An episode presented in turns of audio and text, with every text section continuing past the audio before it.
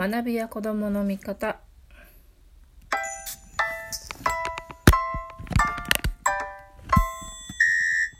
こんばんは。子どもの見方こと深松ひろ子です。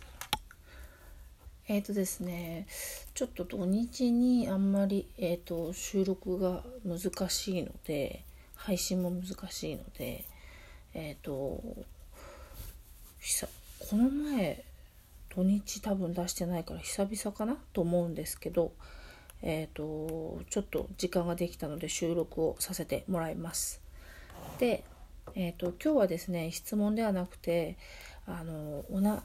あのレディオトークで私これ、えーとまあ、収録をしているんですけれどもそのレディオトークの、えー、番組でですねとある番組で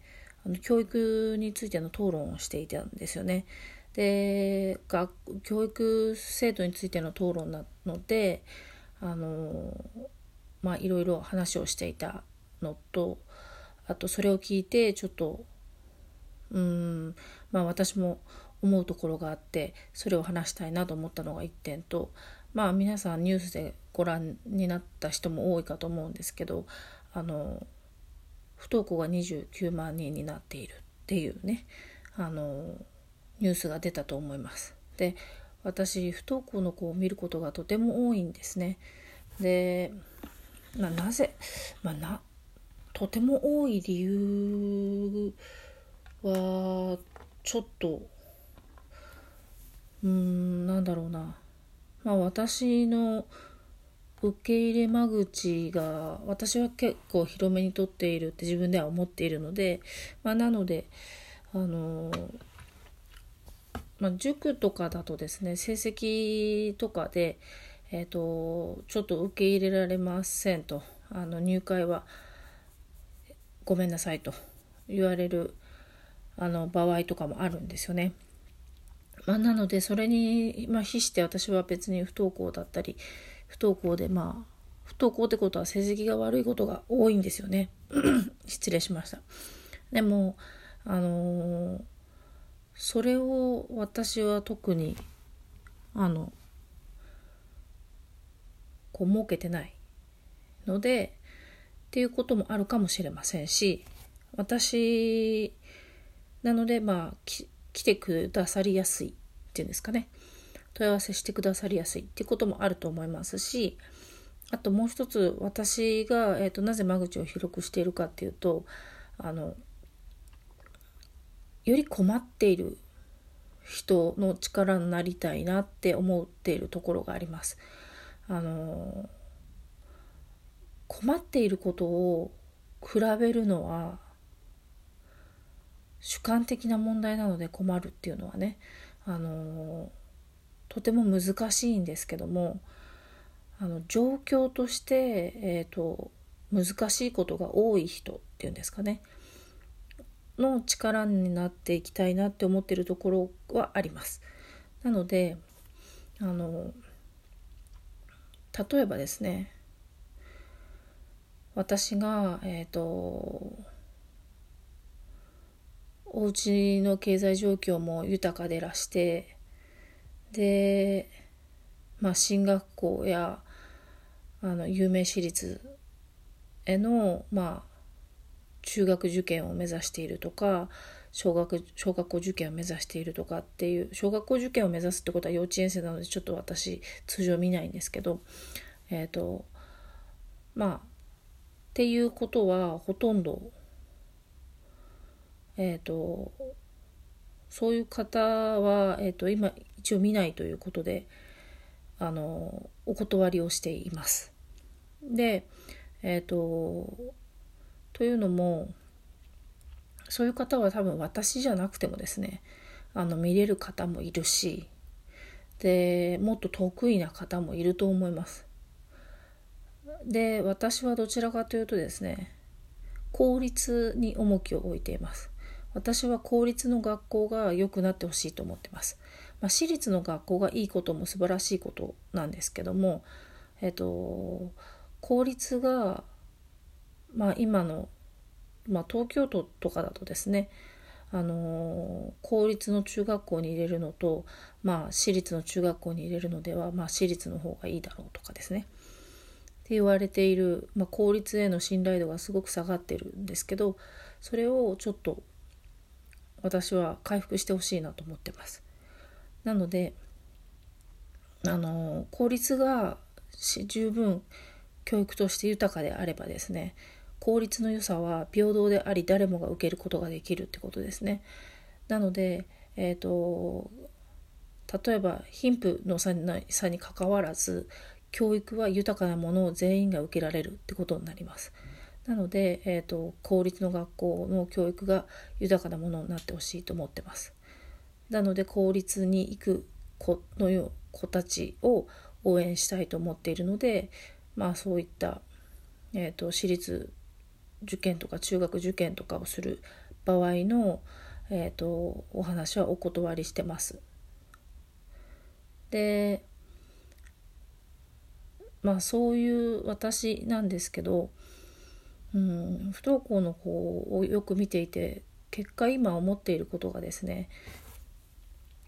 あの選択肢教育の選択肢を増やしてほしいなということですね。学校でですね、えーとまあ、中学校なんかでも小学校でもそうですけど、えーと、登校日数とかっていうのが関わってきたりしますね。で小学校はまだそんなにあの厳しくはないんですけど中学校になってくると高校受験がありますよね。そうすると,、えーと、登校日数が関わってきて、えーとその登校日数であの義務教育であれどこの登校日数に満たないと卒業認定ができないということになってしまいます。で実際中学中退ってことはあり得るわけですね。でえっ、ー、とそれはあの認定されているフリースクールとかに通っていれば登校日数になるんですけれども、えーと認定されている場所っていうのは限られてはいます。で通常フリースクールなら認定されるかとは思いますでもフリースクール自分に合うフリースクールが、えーと、本当に行きやすい場所にあるのかって言ったら遠い場合もとても多いんですねなのでまあそれをこうどうしてどこを選んでいくのかとかフリースクールに行けるのかっていうことを考えるとフリースクールだって難しい場合があるわけです。中には、えーと、フリースクールに行ったら、まあ、学校よりも全然自由ですけど、えーと、それでも他にも人がいっぱいいることには変わりがないわけですね。でその人がいっぱいいるところ人が複数人こうバラバラといるところに行くのがちょっと怖いとかですねそこに行くことに抵抗のある子はじゃあどうすればいいのかっていうと家にいるわけですよね。でなんかこう引きこもりと不登校で引きこもりとか言われるわけですけど別にそういう状況でもホームスクーリングっていうものができれば家で勉強してその勉強した結果をですね成績として認めてもらえるれば、えーと、十分だろうなと思ってます。家での勉強ですね。まあ、その場合親御さんが見るのか、えーと家庭教師の方を招くのか分かりませんがえーとまあ、家庭教師の方を招いたとしてもその家庭教師の方にちゃんと教員としての免許があれば、えーと、それで OK でしょうしご家族保護者であれば、えーと、それが証明できればですねあの十分にホームスクーリングとしては機能すると思うのでホームスクーリングっていう選択肢も入れてもいいだろうと思ってます。でオンラインの、えーと、フリースクールの授業とかですねあと普通の公立の学校に学校とオンラインでの授業、まあ、通信のような形ですね。っていうのがあってもいいだろうと私は思っています。なのであのちょっと選択肢を増やしてほしい。今よりも。って思っています。で、えーと授業自体はあの授業の認定ですね。で今は何学年何学年って分かれてますけども、まあ、学年で分けるというよりかは小学校中学校の段階から、えーと、単位制にする。で、えーと、単位は年に数回の全国統一のまあ、試験でその単位の能力があるかどうかを測ると。いうのがいいのかなと思いますね。で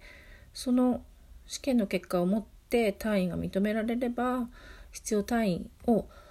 全部取れたらあの、まあ、小学校なら小学校を修了していく。中学校なら中学校を修了していく、まあ、その時にはいわゆる飛び級のような現象とか留年のような現象とかが起こるかと思うんですけど、まあ、それも別に普通のことになっていく。人それぞれ進